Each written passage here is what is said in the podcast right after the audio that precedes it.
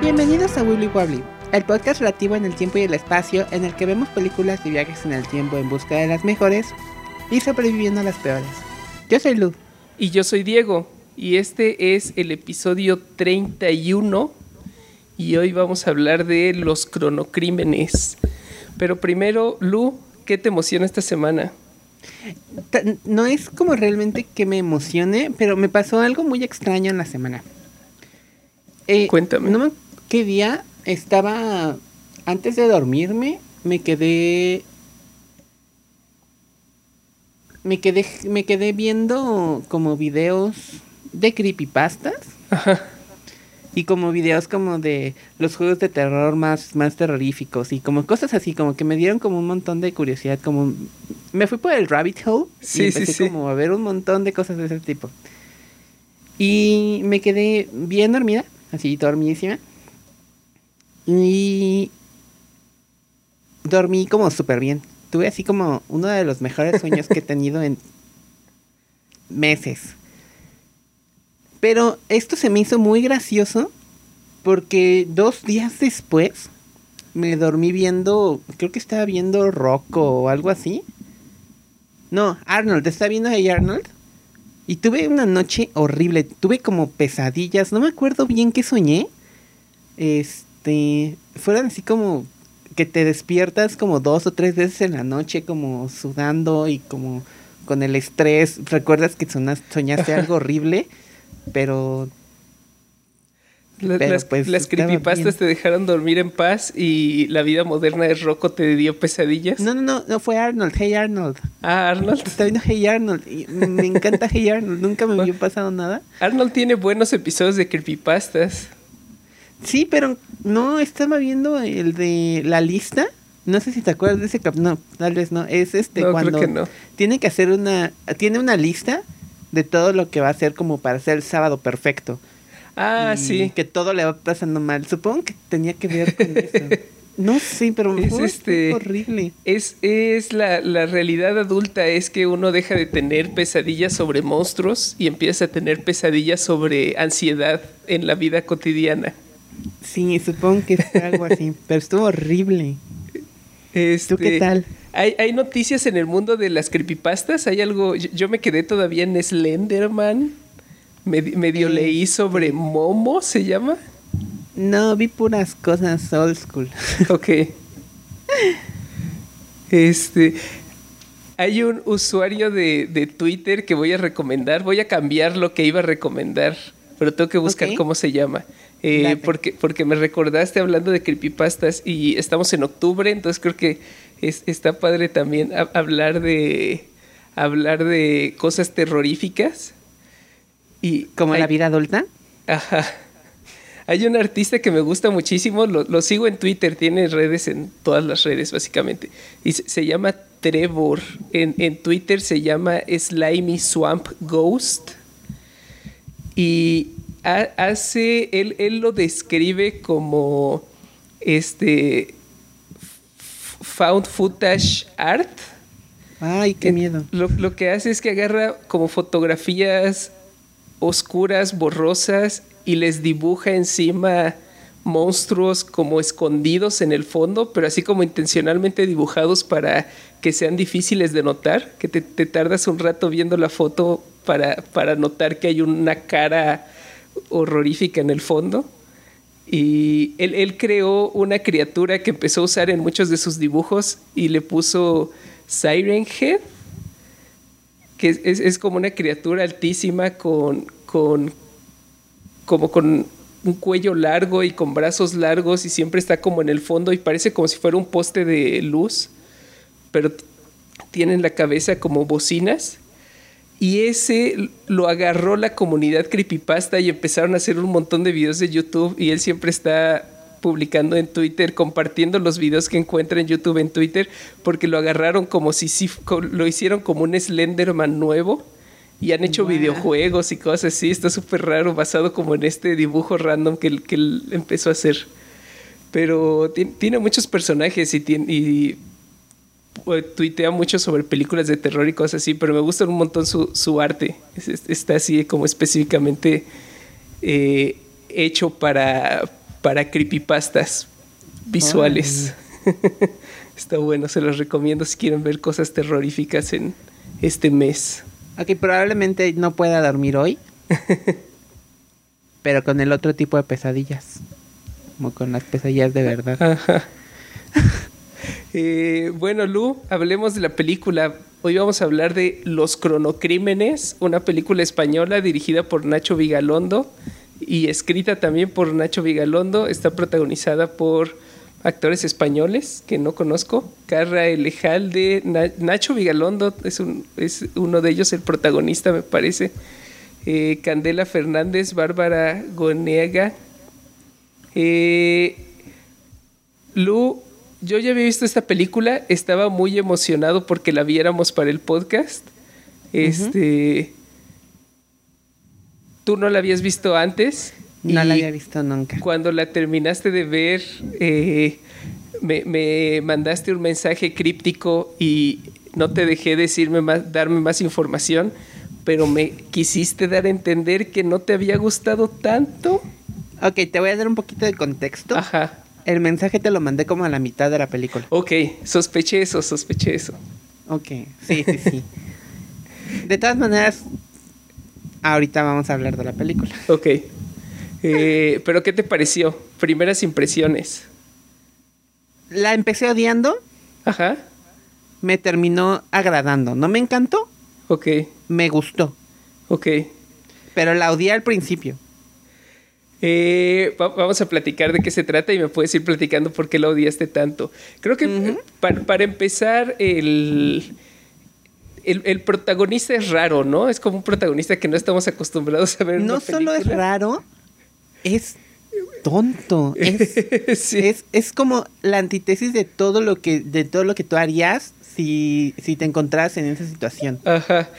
Estaba viendo, el protagonista es Héctor, se llama el personaje, el, eh, el actor es Carra Elejalde.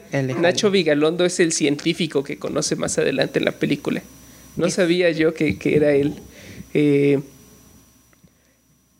bueno, entonces empezamos conociendo a Héctor, que es, un señor, es un señor panzón, eh, medio menso, ¿no? Nunca nos enteramos a qué se dedica exactamente. Se acaba de mudar con su esposa, ¿no? Están como... Sí, eh, a, como a, la casa como para retirarse, tal vez. No, no, porque están, están muy joven. Este... Sí, solo se, se mudaron al campo, ¿no? Los, ajá se, siente como que a lo mejor son citadinos y decidieron retirarse al campo a tener una vida más tranquila. Y la película empieza, eh, eso es, es importante, es de estas películas de viajes en el tiempo en la que cada secuencia de eventos es importante porque todo regresa eventualmente. Entonces, la película empieza con él regresando de hacer compras, ¿no? Como de hacer mandados y está bajando las cosas del carro y una de las cosas que baja es una, una, una mesa armable que su esposa le había encargado.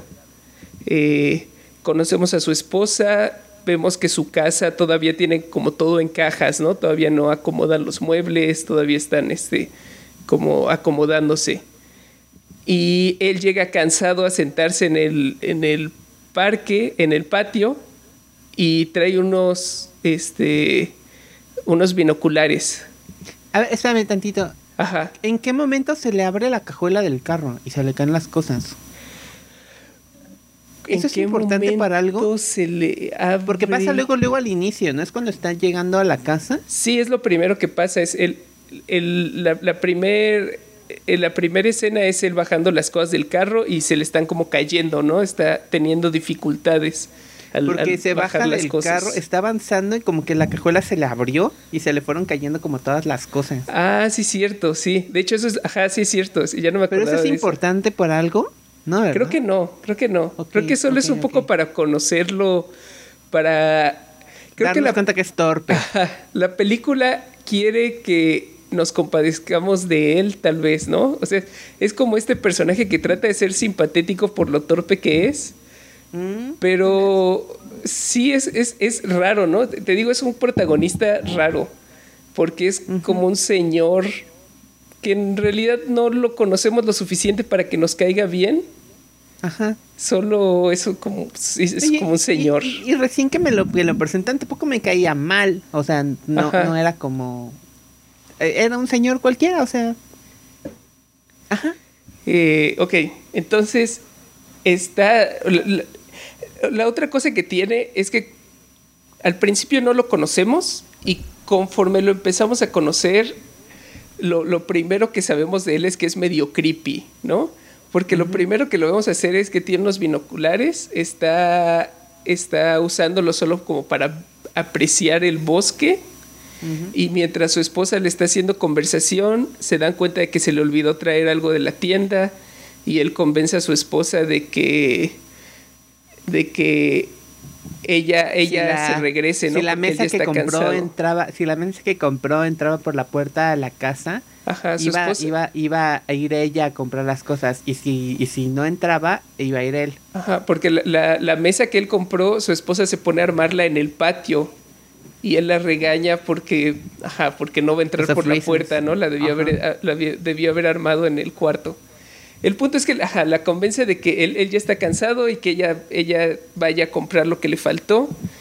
Y mientras está viendo por los binoculares, ve a una chica vagando sola por el bosque, una chica joven, atractiva, y empieza a quitarse la ropa súbita y sospechosamente, solo porque sí. Eh, y entonces él como que se espera que su esposa se vaya, este, se, se- se pone nervioso de estarla viendo con su esposa ahí, entonces espera solo justo a que su es- escuchar que el carro ya arrancó para volver a, a levantar los binoculares y empieza a buscar a la chica y ya no la encuentra, ¿no? Entonces se levanta de su patio y empieza a caminar acercándose hacia el, el bosque al que está viendo está del otro lado de la carretera enfrente de su casa. Entonces se acerca a la carretera y sigue buscando con los binoculares esperando volver a encontrar a la chica, la chica exhibicionista. Ah, bueno, Y- espera, espera, espera. Antes de Ajá. eso, este, acuérdate que cuando están en la casa, él recibe una llamada de teléfono. Recibe una, Ah, una llamada de teléfono de alguien que no le contesta, como que puede escuchar nada más su respiración. Ajá. No le contesta, se le cae el teléfono porque entra su esposa y como que lo espanta Sí. y, y deja un mensaje. Vuelve a llamar por el número y deja un mensaje. Ajá, ajá, e- él recibe, recibe una llamada misteriosa, le cuelgan, él vuelve a marcar al número, le da como redial y, ajá, y luego llega su esposa y empieza como a- empiezan como a besarse y empiezan como sexy times y luego él se da cuenta que no había colgado y se grabó todo eso en la contestadora del, del que lo llamó misteriosamente, ¿no? Ujú. Bueno, y luego cuando él está vagando por el bosque, un- una de las cosas que a mí me gusta mucho de la película es que está grabada en 16 milímetros, creo, no, no, se me olvidó investigarlo, pero tiene como muy, está muy marcada la textura del grano de, de cine, sí, ¿no? sí, se, sí se...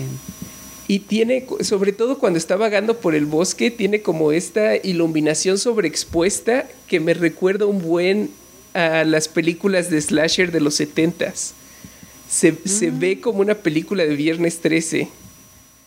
Con, con la diferencia de que tienes a un, estás siguiendo a un señor en lugar de a jóvenes, ¿no? Pero, pero tiene toda Sí. esta estética como de él vagando por el bosque con esta luz dura y con la textura del grano, no sé. De inmediato me mete como en este mundo. Estoy esperando ver esta película de terror y sabes que va a haber asesinatos, ¿no? Y, y siento que tiene muy, muy bien manejada. La música además es buenísima, la música como de suspenso que, que Sí, usan. la música, la música está muy padre.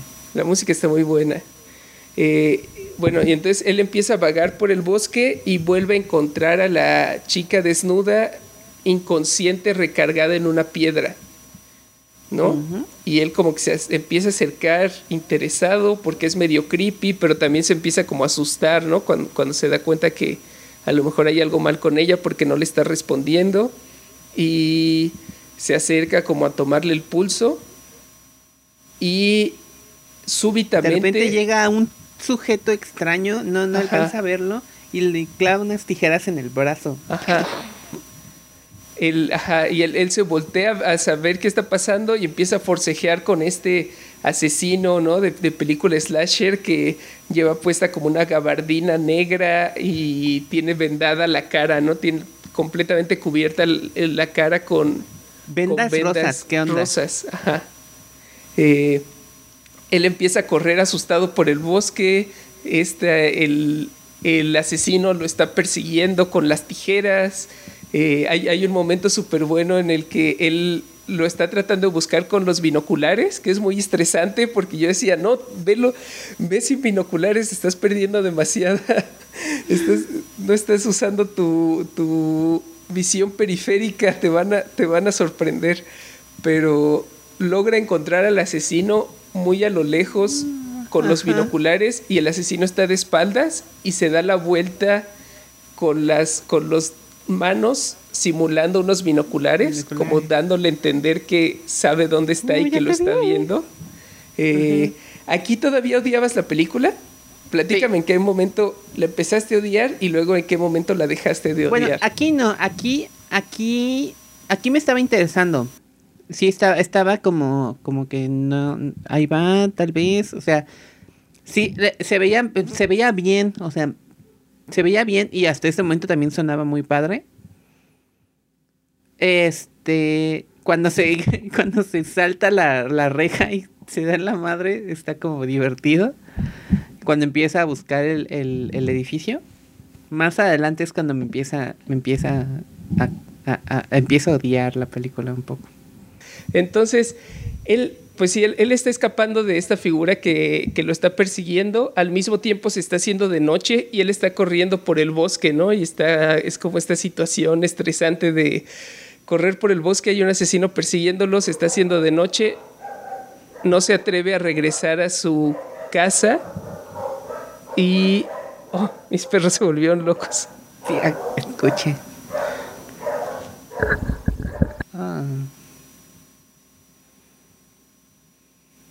A ver si se calman. Normalmente sí. es porque está pasando algo en la calle. Ya. Está en el de enfrente entonces ahorita. ¿Siempre está en el de enfrente? Sí, es que ahorita estoy cuidando la de mi papá y ah, no se ya. llevan bien. Mm. Sí, antes las pasaba al, al, patio de atrás y se estaban más tranquilas, pero ahorita es un relajo. Ya. Deja cierro la ventana. Ay, qué calor. Aquí está cerrada, sí. A ver, creo que ya se calmaron. Entonces okay. voy a seguir lo que decía. Sí. Entonces, después de que, de que está huyendo, este, ¿cómo se llama el personaje? Héctor, claro. Este, empieza, encu encuentra bien random un edificio, todo, ajá. Sí, yo, yo, creo que eh, ese tipo de laboratorios sabría que están por ahí, ¿no? Entonces está escapando y ve un edificio a lo lejos, escucha música, creo que es lo que lo, lo atrae al, al laboratorio. Uh -huh. Y se, se, salta una barda y llega como un campus, ¿no? Hay como varios edificios cercados. Eh, y se, se acerca al, al, edificio del que viene la música, que es una especie de lobby. Y se da cuenta que está desierto, pero le llama la atención convenientemente en la pared un dibujo extraño que está como hecho en, en, un papel que está pegado en la pared, que nosotros de inmediato, porque la película se llama Los cronocrímenes, reconocemos que es un diagrama explicando viajes en el tiempo, ¿no? Es como, como una flecha en forma de S que tiene como unas taches marcadas. Eh, y él lo arranca de la pared y se da cuenta que está dibujado en la parte de atrás de un calendario de como, como de una hoja de calendario. Empieza a vagar por, el, por las instalaciones de este laboratorio y encuentra como una se encuentra con ¿no? un walkie-talkie. No, ajá. ajá. Ah, sí, porque va, está lastimado, ¿verdad? Sí, lo que busca Tiene es un lugar la, para la curarse. Que le hicieron. Ajá. Ajá, y encuentra, ajá, encuentra una enfermería y se lava y se, se venda el brazo y encuentra un walkie-talkie y empieza a hablar por el walkie-talkie con alguien más que está en el laboratorio, que es Nacho Vigalondo, y uh -huh. es un científico que se quedó trabajando solo el fin de semana y está, le dice que está en otro edificio. y él le pide ayuda porque le, explica que hay alguien persiguiéndolo, que lo quiere matar. Eh, y el científico le empieza a dar instrucciones para, le, dice que tiene un sistema de monitores que tienen cámaras en, el, en las instalaciones y lo empieza a guiar para ayudarlo a escapar del asesino. Y lo guía hasta el edificio en el que está él, que es como un, como un, edificio pequeño, ¿no? Como un, ¿cómo lo describirías? Como un cuarto en la cima de una colina. Sí, como un... Como un este, observatorio. Ándale, ajá. Pero también está bien random, ¿no? El, o sea, como en este momento de la película se siente como bien random que un vato agarra... Las instalaciones se sienten raras. Ajá, y, que un vato agarra y se mete a un edificio, le contestan por un walkie-talkie y es como, sí, Ah, este, ven, claro, ajá, ¿no? Sí, y, también las instrucciones, la forma en la que se comporta y las cosas que le está diciendo el científico por el walkie-talkie se sienten raras, ¿no? Se sienten como, como, demasiado convenientes. Ajá. Y, y, además todo el tiempo él está bien asustado porque ya se hizo completamente de noche afuera y tiene que salir del edificio en el que está y llegar al edificio en el que está el científico y todo el tiempo está aterrorizado de que en cualquier momento lo va a atacar esta figura misteriosa, eh, pero logra llegar corriendo hasta donde está el científico y el, científico lo recibe como confundido, pero no, está, está como actuando de forma extraña. Pero durante toda la persecución, el científico le está advirtiendo del asesino, le dice, está cerca de ti, ya casi te alcanza, corre para acá, corre para allá, pero nunca lo volvemos a ver al asesino. Sí, ¿no? Durante toda la persecución ya no lo volvemos a ver hasta que él logra llegar al, a donde está el científico, el asesino se asoma por la ventana y lo asusta. Porque el, científico, porque la otra cosa rarísima que pasa es que cuando llega al cuarto en el que está el científico es como un, como un cuarto pequeño circular que tiene en el centro como, un, como una, piscina de metal con, con un líquido blanco translúcido y tiene como un pistón que desciende para cubrir la bañera, ¿no? Y él, está bien asustado y el científico le dice, no te preocupes, eh, yo puedo esconderte, métete a la bañera y la voy a cerrar arriba de ti y ya vas a quedar escondido. que es como, este, no te asustes, no te asustes, solo párate ahí en el centro del laboratorio a donde están apuntando todos los láseres y todo va a estar bien, no te preocupes, ¿no? Como, este es el escondite perfecto, justo ahí en el centro, en medio, adentro de la máquina. y yo voy a cerrar esto con hidráulicamente para que no pueda salir. Lo convence, creo que diciéndole que él también se va a meter, ¿no? Le dice, tengo que quedarme aquí afuera para apretar el botón, pero me voy a meter atrás de ti. Y luego es cuando se asoma por la ventana y ve, al, asesino, Y es por ese susto que se anima, ¿no? Como que en ese momento actuó impulsivamente y se mete rápido, asustado al, a la máquina. Y como, como nosotros ya sabíamos que iba a pasar, el científico deja, cierra la tapa arriba de él y lo deja ahí atrapado, ¿no? Eh,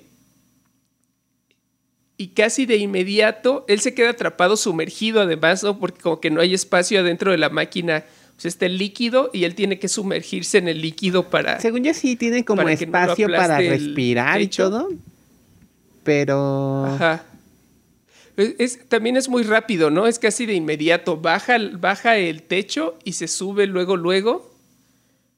Pero cuando él se sale de, la, de la piscina, el científico está ahí asustado y confundido y afuera es de día.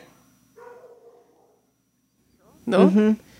Y muy rápido él le explica, el, el científico al principio no sabe lo que está pasando, pero interpreta rápido las pistas y le explica que acaba de viajar en el tiempo y que es ese mismo día por la mañana. Pero aparte está, actuando como, como muy críptico, ¿no? El científico. Porque le dices como, ah, entonces no viajaste tanto tiempo. Ah, no, pero es más que sigue siendo ajá, Ajá. que sigue siendo congruente con la forma en la que se ha comportado el científico hasta ahora, ¿no? Porque Ajá. también cuando él llegó se estaba comportando de forma muy rara. Entonces, al, al principio podrías interpretarlo como que el científico es medio raro o es medio críptico o que la película está medio mal escrita, También. ¿no? No, pero, pero yo, yo me lo imaginaba más como, pues este güey está ocultando algo, ¿no? O sea... l- Es, es como Sí. sospechoso el, el, el científico. Pero, ¿Tú sospechaste de él desde el principio? Sí, estaba actuando muy extraño. Yo ya había visto la película antes y aún así, la verdad, no, no sospeché nada. Eh, pero sí. Este. Pero bueno, el punto es que el, el científico le explica como.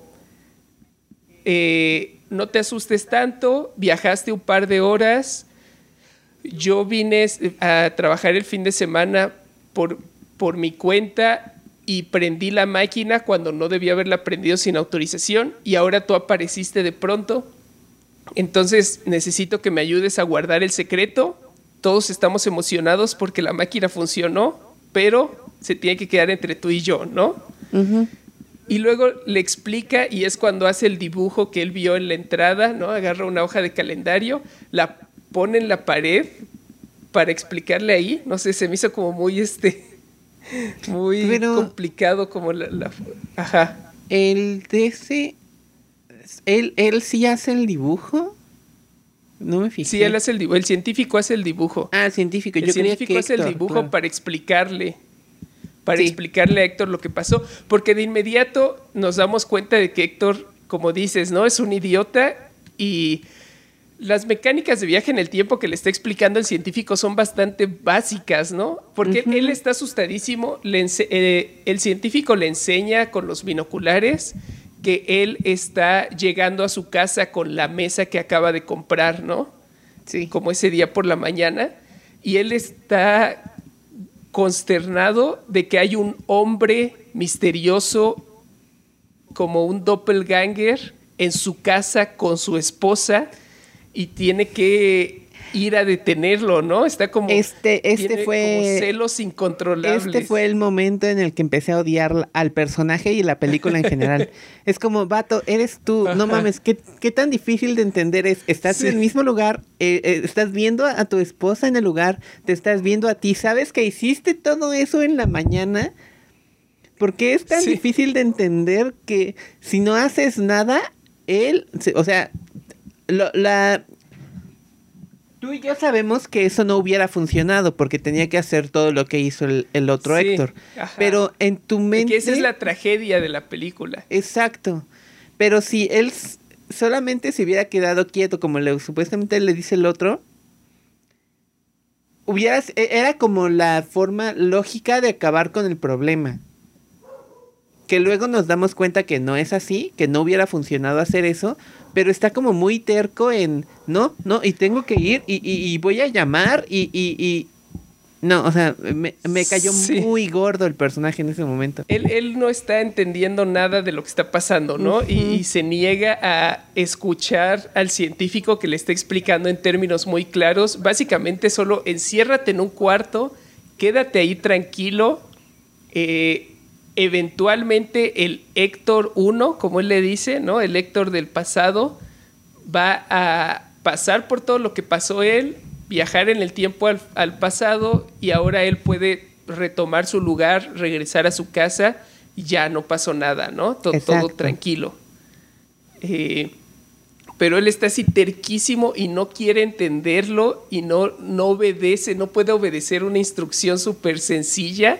Él sigue así como friqueadísimo de que haya, pues hay muchos misterios, ¿no? Todavía hay como cosas raras que, Ajá.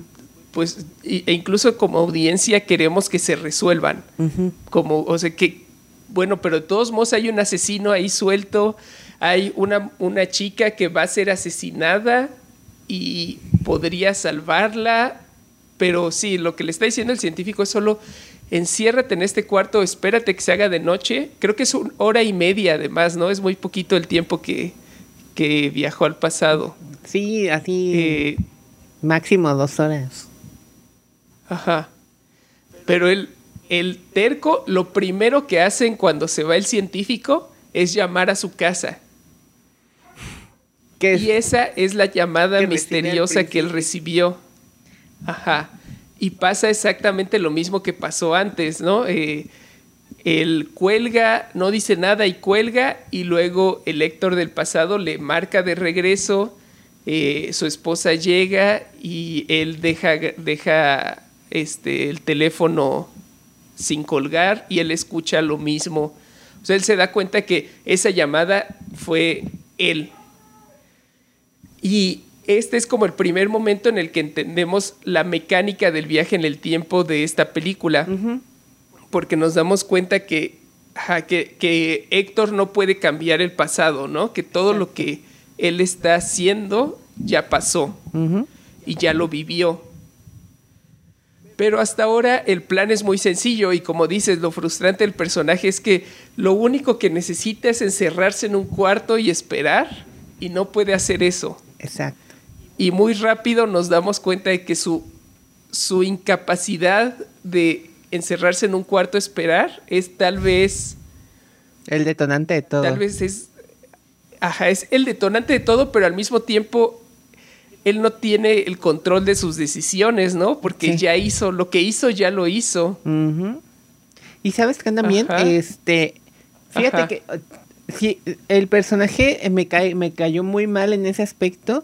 Y no solamente porque no le hiciera caso al científico, o sea, tal vez yo tampoco lo hubiera hecho, pero lo hubiera desobedecido de otra forma, ¿no? O sea, no, no, Ajá.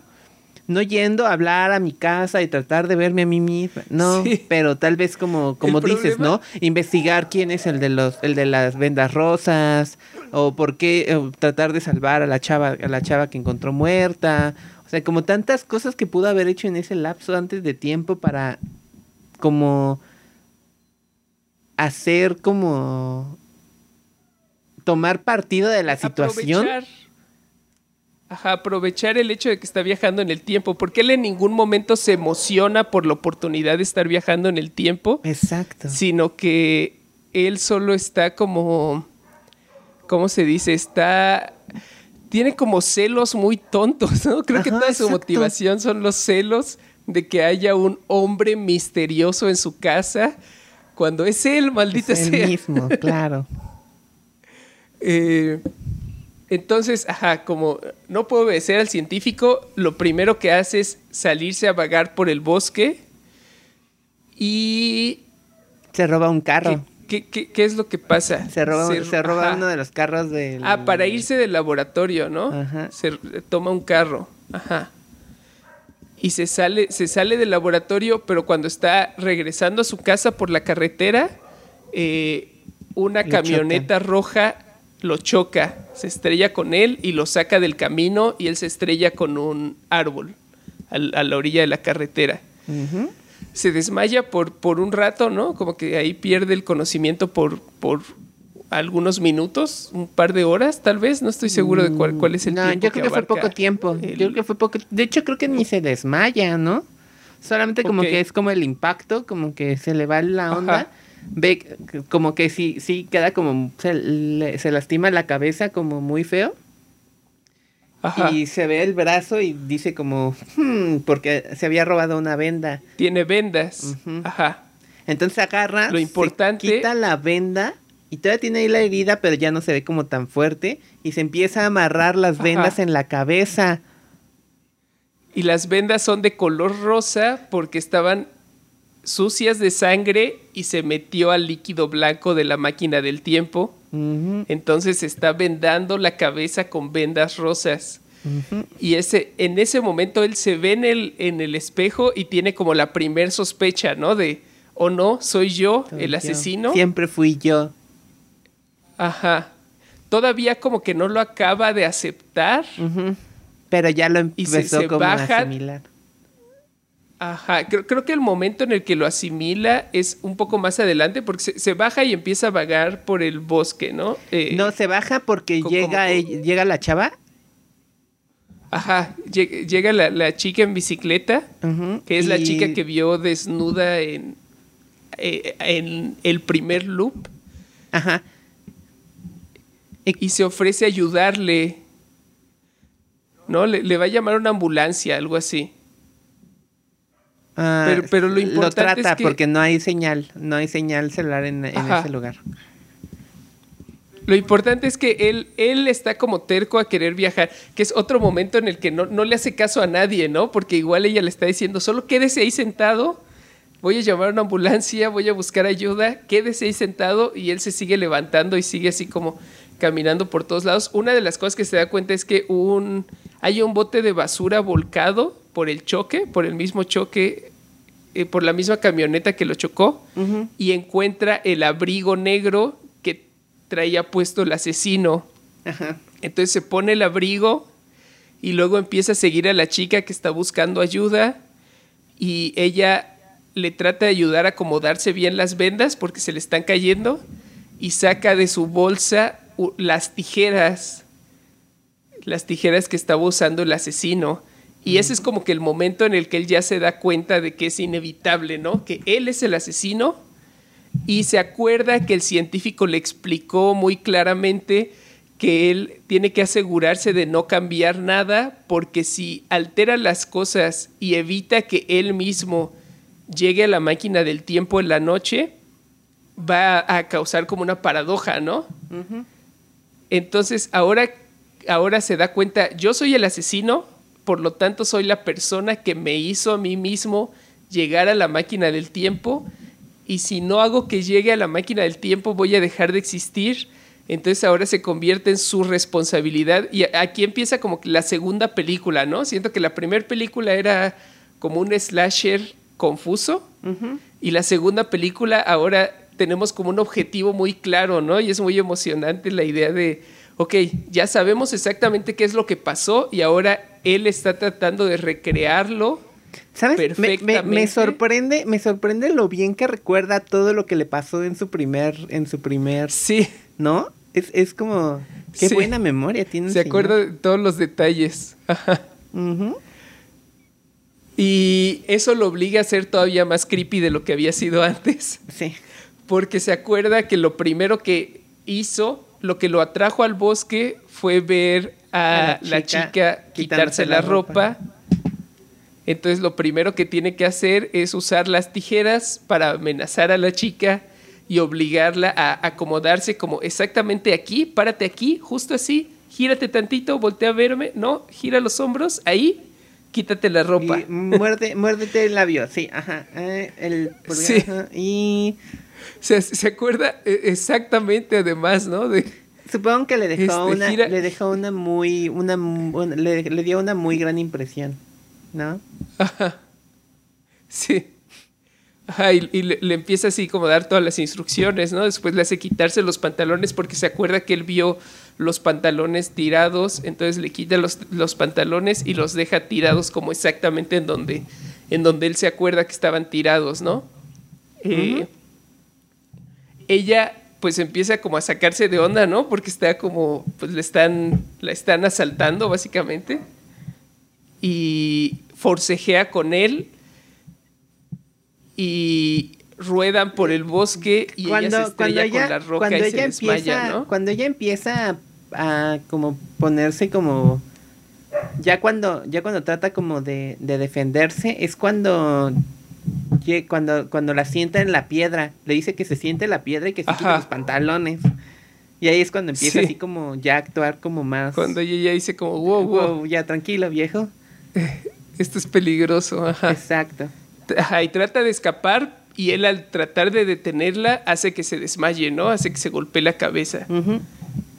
Y la acomoda exactamente en donde la encontró, le quita toda la ropa, deja la ropa tirada en donde él encontró la ropa y se esconde atrás de un árbol y espera que el Héctor, Héctor 1 llegue a inspeccionar a la chica como él llegó y él lo ataca por la espalda lo, golpea con las tijeras y ya no empieza como toda la acción que ya habíamos visto, pero ahora estamos siguiendo a Héctor 2 que está vestido de asesino. Eh, me gusta mucho el momento en el que sabe que tiene que darse la vuelta y asustar a Héctor 1 haciendo lo de los ojos, como si fueran binoculares. Se acuerda muy bien de todo lo que tenía que hacer. pero no se acuerda exactamente en dónde lo hizo, entonces lo tiene que hacer como tres veces, solo para asegurarse de que funcionó, de que, porque en realidad no ve a Héctor 1, ¿no? Solo sabe que Héctor 1 lo está viendo, entonces tiene que probar, hace un par de intentos. Eh, y luego, pues básicamente pierde, pierde a Héctor 1, ¿no? Deja de perseguirlo y va hacia el laboratorio a asegurarse de que todo... Sí, ya no es tan importante, ¿no? Ya sabe que todo va a continuar sin su intervención. Lo último que tiene que hacer es regresar al laboratorio y asustarlo por la ventana para asegurarse de que se meta la máquina del tiempo. Pero después de que hace eso, él regresa. ¿Qué, qué pasa aquí? Es este. Se da cuenta de que la chica despertó. No, a ver, este. Héctor regresa a la. Hace lo de Primero regresa al laboratorio. Sí, primero regresa al laboratorio, Ya parece que se solucionó todo y ya va a regresar a su casa. Pero cuando está regresando a su casa, se da cuenta que la chica eh, sobrevivió y está escapando, sigue escapando de él y corre asustada a su casa. Entonces él trata de detenerla para que no asuste a su esposa y trata de explicarle como tranquila, trata de explicarle qué es lo que pasó, ¿no? Él va tratando de decirle, es que mira, te vi por binoculares y luego viajé en el tiempo y luego... Pero cuando llegan a su casa de noche, empiezan a forcejear, él la está persiguiendo, este, no la logra ver, ¿no? Pero siempre la está escuchando como escondiéndose de él adentro de la casa. Es, es básicamente como un slasher y él es el asesino, ¿no? Estamos con el asesino persiguiendo a su víctima dentro de la casa de noche. En cierto momento él está subiendo las escaleras y ella le avienta la mesa que construyó su esposa y que dejó ella en el pasillo porque no, no, pudo pasar por la puerta. Y se cae por la escalera rodando y cae este con la silla destruida a su alrededor. Eh, la persigue por la ventana del segundo piso alcanza a ver su zapato trepando hacia como hacia otro, otro segmento más alto del techo y él atrapa, la atrapa del pie y la jala y al jalarla ella pierde el equilibrio y se cae del techo y cae al suelo cae debajo cae, del techo. del segundo piso cae al del segundo piso.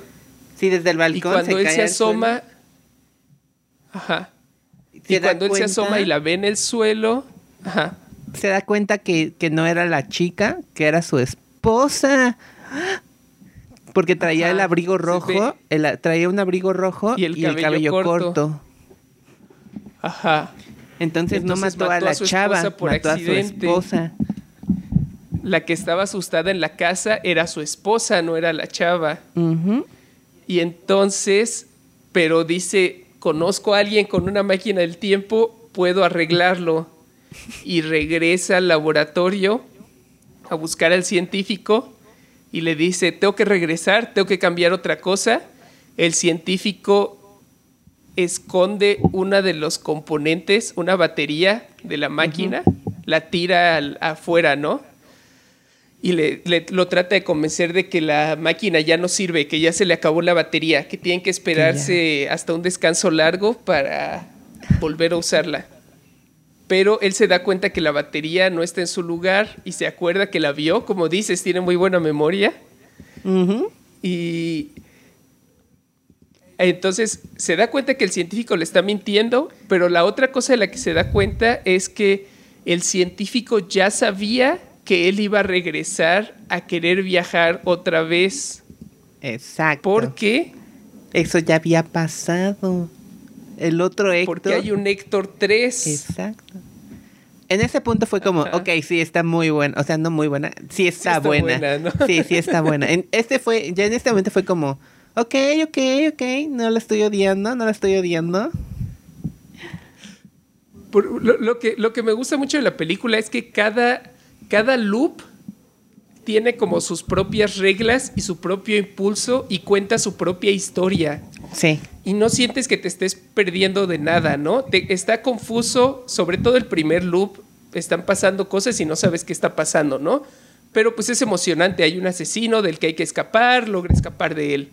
Luego el segundo loop es más interesante porque hay como un objetivo claro, ¿no? Tenemos que recrear el día exactamente y ahora yo soy el asesino y estás viendo como una película típica de slasher, pero desde el punto de vista del asesino, sabiendo que el asesino en realidad no es un asesino, solo tiene que pretender ser un asesino, claro. Y luego cuando nos damos cuenta que va a haber un tercer loop, es una incógnita total, ¿no? Porque ahora, además me gusta que Héctor tiene como un diseño de personaje diferente en cada, en cada viaje. Sí. Cada Héctor es diferente, porque el primero solo es Héctor, el segundo está disfrazado con vendas en la cabeza y con el abrigo, y luego cuando, cuando viaja la, la segunda vez, se quita las vendas y se quita el abrigo, entonces vuelve a tener la ropa normal de Héctor. Pero con la cara toda demacrada y sangrado y todo. como toda la cara deforme y llena de moretones y, ajá, y la ropa toda sucia. Y el científico le revela que él primero le dice, solamente puedo mandarte al pasado, solamente puede mandarlo a un punto del pasado en el que la máquina esté encendida. La única razón por la que pudo viajar la primera vez es porque él encendió la máquina para probarla. Y ahí es donde descubrimos que el científico está prendiendo la máquina a escondidas de sus jefes porque él iba a estar de vacaciones cuando la iban a probar y él no quería perderse la primera prueba, ¿no? Exacto. Entonces la probó y él estaba haciendo experimentos solo. Y le revela que él encendió la máquina como, ¿qué le dice? Como 30 segundos antes de que Héctor 2 llegara al pasado. Entonces, Héctor 3 va a aparecer 30 segundos antes que Héctor 2. Y entonces es cuando entendemos por qué el científico estaba actuando tan raro. Porque otra de las cosas que le dice es, tú me hablaste por el walkie-talkie y me dijiste que las cosas habían salido mal y que no te dejara volver a viajar. Regresara, ajá. Que se hiciera el Héctor 3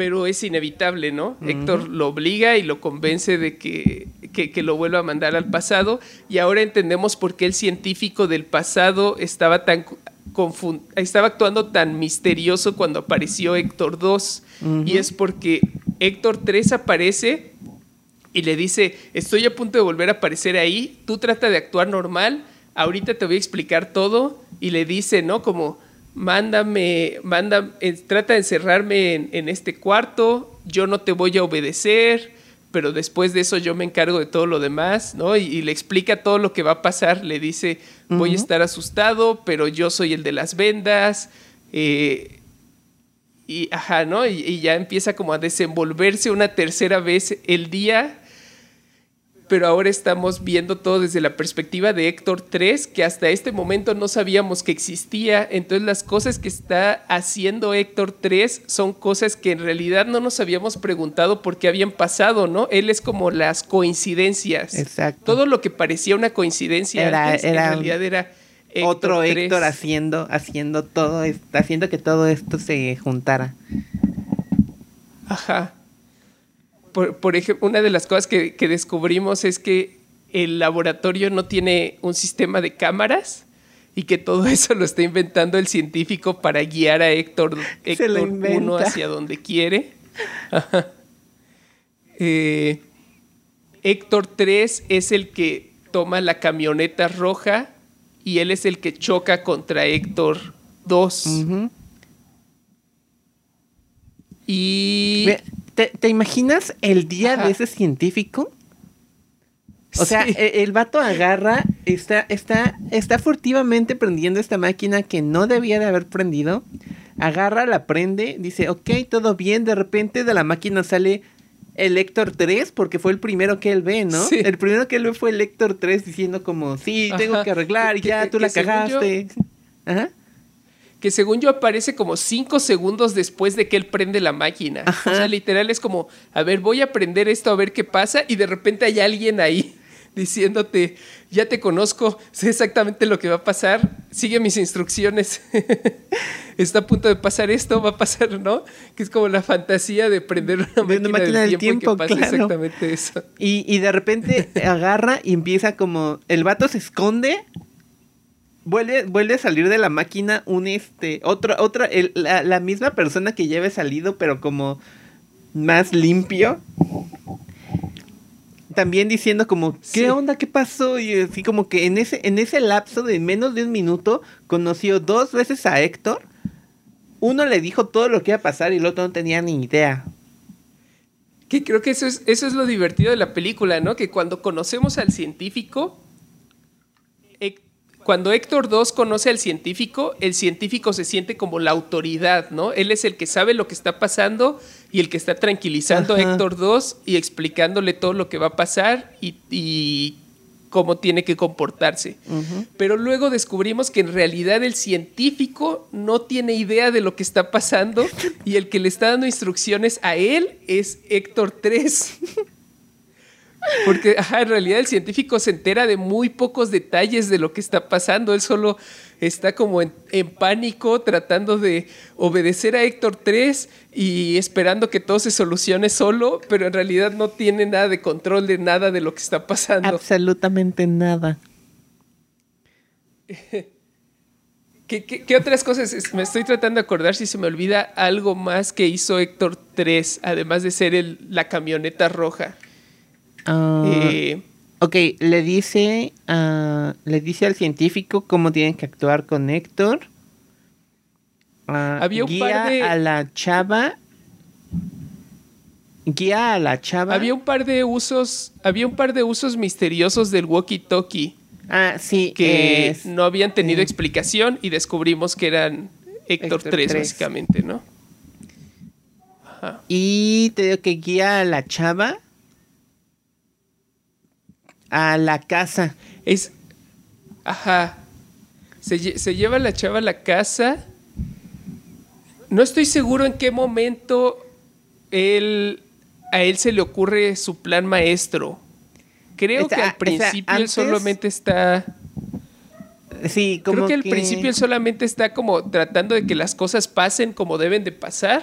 Ajá. Pero su, su plan es detener a Héctor 2 en el último momento cuando va a matar a su esposa y evitar que eso pase, ¿no? Pero ya que están en la casa, primero él se da cuenta de que la persona con la que estaba peleando en la casa era Héctor 3, ¿no? El que le avienta la, el que le avienta la mesa en las escaleras a Héctor 2 es Héctor 3. El que está haciendo todos los ruidos adentro de la casa es Héctor 3. Ajá, y él está como tratando de tranquilizar a la, a la chica y diciéndole como escóndete aquí, abre la ventana, sal por la ventana y orquestando todo lo que está pasando. Y en cierto momento se da cuenta, se encuentra con su esposa y se da cuenta que su esposa no trae puesto el abrigo. Entonces no estoy seguro si él se da cuenta de que eso es lo que pasó. No, no, y solamente. En el. En el... Él cree que está cambiando el pasado, pero en realidad solo está haciendo lo que pasó, ¿no? Pero él se da cuenta que tiene que hacer como su plan maestro ese. Cuando la chava. Cuando está con la chava. Ya después de que ocultó a su esposa en el, en la, eh, como en la cochera o algo así.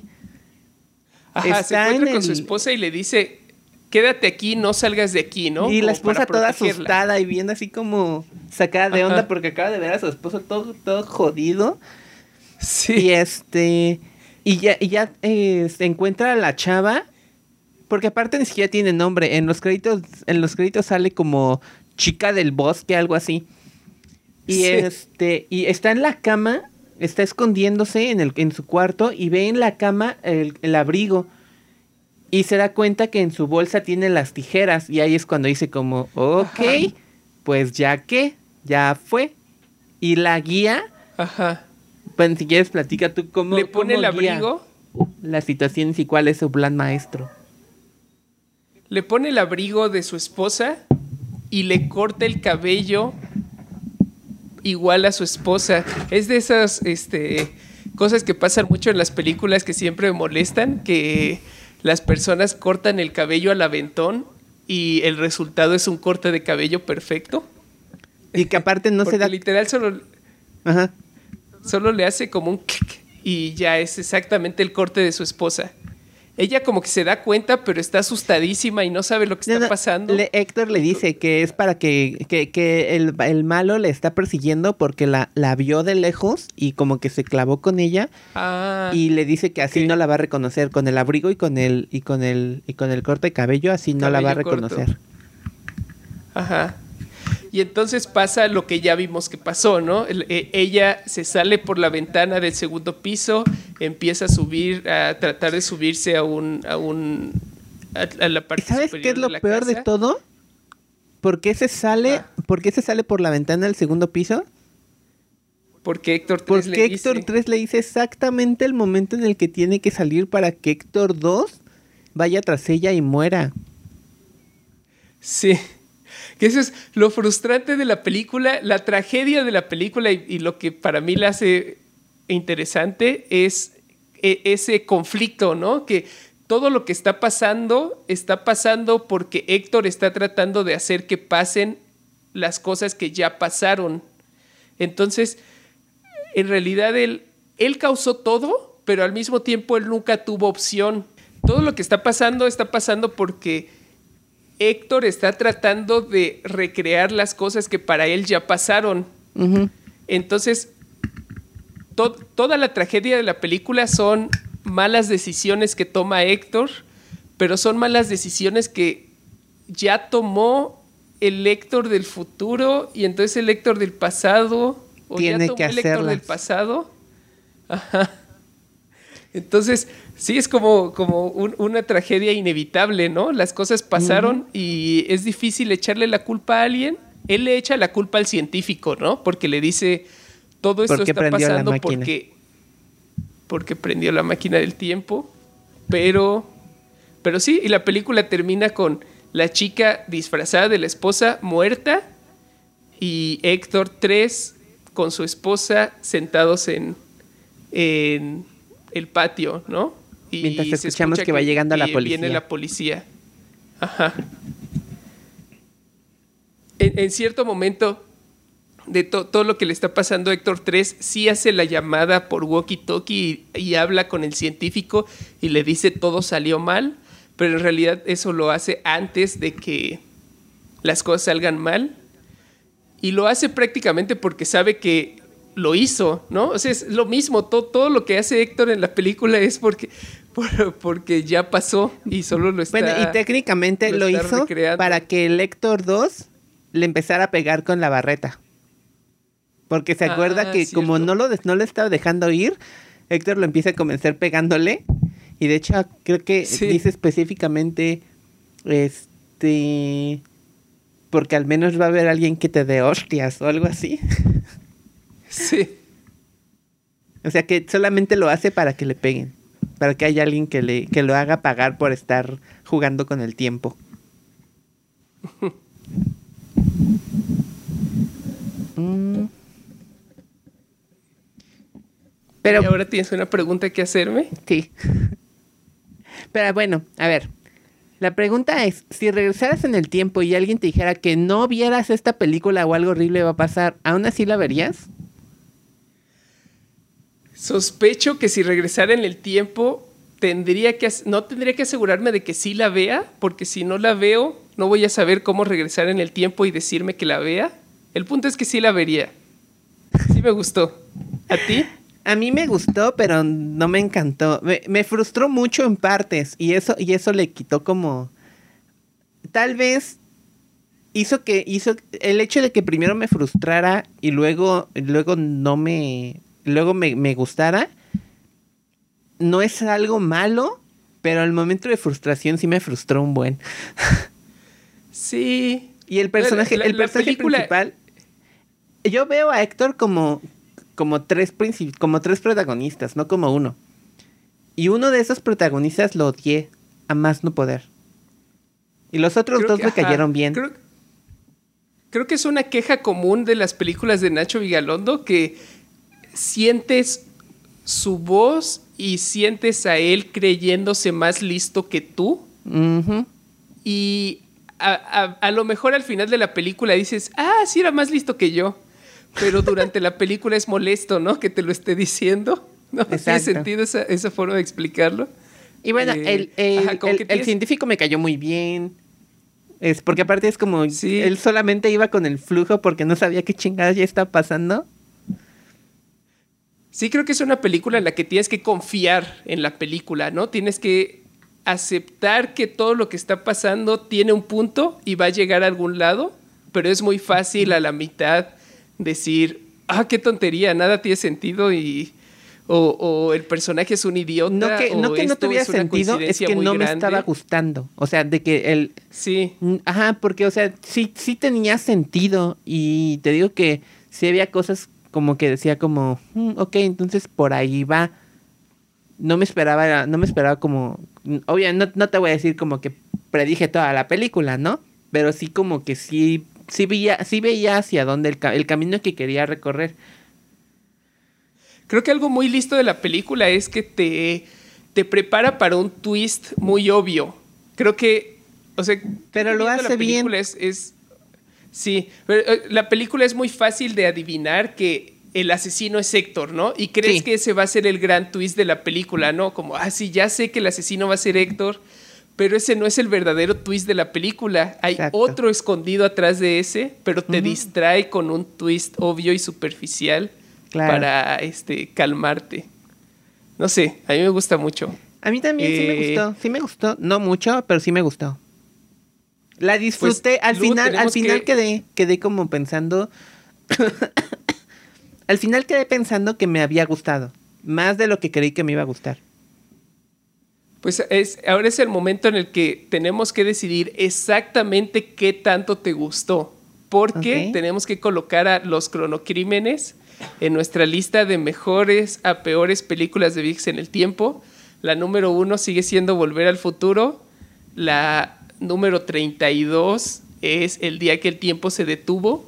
Eh, yo hice el- la predicción atrevida eh, la, la semana pasada que los cronocrímenes iba a entrar en el top 5. La número 5 ahorita es Volver al Futuro parte 2. Creo que exageré, Sí, bastante. pero ¿por, por, por dónde estás viendo? ¿Con qué la podemos comparar? Yo quiero empezar a compararla con Happy Death Day. Ok. Ok. Solamente para decirte que me gusta mucho más Happy Death Day. ¿Sí? Sí, claro que sí. El, el, el, el uso de los loops me gustó mucho más y el protagonista de- son mares de diferencia. Creo que algo que para mí le da muchos puntos a esta película es que es de, de las que hemos visto en realidad hay muy pocas que son como ciencia ficción, ¿no? Que, que la forma en la que está usando los viajes en el tiempo no tiene nada que se sienta como magia, no hay nada como, como la fotografía desvaneciéndose de volver al futuro, Claro. sino que todo lo que pasa es sólido, ¿no? Tiene, tiene lógica y- y tiene sentido. Claro. Eh, para mí eso le da muchos puntos a la película, pero sí estoy de acuerdo en que eh, Happy Death Day, el personaje es carismático, ¿no? Y, y te mantiene entretenido toda la película. Es, eh, Visualmente es mucho Day está- mejor. Sí, a mí me gusta mucho la estética de... A mí también me gustó mucho. También me gustó es- mucho, pero ajá, creo que me gusta más visualmente Happy Death Day. Ok. Edge of Tomorrow está abajo de Happy Death Day y creo que Edge of Tomorrow todavía me gusta más que los... No sé, no sé. Estaba muy convencido y a la mitad de, a la mitad de, de la oración como que le perdiste. Ok, yo creo que definitivamente está, está mejor que Hello World. Más abajo de eso yo Sí, no la pongo. Mejor que, mejor que Hello World, definitivamente sí. ¿Sabes, ¿Sabes qué me detuvo de decir que, que me gustaba más Edge of Tomorrow? Me acordé del final de Edge of Tomorrow. Uh, que ajá, va, que creo que es como justo lo contrario, ¿no? Eh, eh, Edge of Tomorrow empieza muy buena y al final decepciona un montón y los cronocrímenes pues la, a la inversa, ¿no? El final es lo que te deja con el buen con sabor el buen de sabor de boca. Ajá. Yo no, tendría problemas. Que... Ajá, dime. Sí, creo que estoy de acuerdo con abajo de Happy Death Day, pero arriba, de, Edge, of Tomorrow. Y es porque es la película. Si fueran los mangas, sí te digo que no, claro que no. Porque aparte ni los leíste, no me hiciste caso. Sigo sin leer los mangas. debes hacerlo, están muy buenos. Pero sí, yo creo que está bien como nuestra nueva número 11. Nuestra nueva número 11, abajo de Happy Death Day, arriba de Edge of Tomorrow, es Los Cronocrímenes de Nacho Vigalondo. ¿Sabes qué? No me gusta mucho el español de España. Ya. Eso no sé por qué siento que afectó mucho. Ajá, creo que también fue mucho mi. mi. mi. Tal vez eso bajó un poquito. Estás acostumbrada a escucharlo como doblajes malos. Exacto. ¿No? Exacto. De hecho, el título me gusta, pero se siente como que es una mala traducción. Y a, pesar de que me gusta, el título me gustó, está muy padre, por eso te, te juro que no, no, no me había dado cuenta que era una película española. No sabía. Ya. Así no sabía. Llegué en blanco. Ya. Pero me gustó. Y el número 11 es un muy buen lugar. No entró al top 10, pero es un muy buen lugar. Sí, sí. La, la, lista está muy cargada hacia buenas películas. Sí, tenemos muy, muy buenas películas aquí. Y la siguiente espero que también. A ver. Pues bien, este fue nuestro episodio número 31. No olviden seguirnos en nuestras redes sociales. Pueden encontrar el podcast como Wibbly Wobbly Pod en Instagram, Tumblr y Twitter. Y a mí me pueden encontrar como Lokinomoto en Twitter e Instagram. Ahí me pueden encontrar en Twitter y en Instagram como D3A para ver mis cómics y animaciones. Recuerden que pueden escuchar el podcast en Spotify y en iTunes, en YouTube y en Facebook, en donde nos escuchen, ayúdennos suscribiéndonos, calificándonos, dándole pulgares arriba. Eh, nos ayudarían mucho calificándonos en iTunes para que nos descubran más personas. Entonces recuerden que todo este año estamos prometiendo que cualquier película que nos recomienden en un review de cinco estrellas en iTunes, vamos a verla el próximo año sin falta. Vamos a verlas todas, lo prometemos. Si nos recomiendan más de 52, vamos a ver cómo le hacemos, pero vamos a verlas todas el próximo año. Eh, muy bien, Lu, eh, ya se terminó octubre, solamente nos queda una semana más de ver películas de terror. ¿Qué película vamos a ver la próxima semana? Ya por fin vamos a ver Happy Death Day to You, la secuela de Happy Death Day. Buenísimo. Me hiciste aguantarme. el año pasado. Me hiciste aguantarme todo el año para verla. Así que por fin la vamos a ver. Excelente.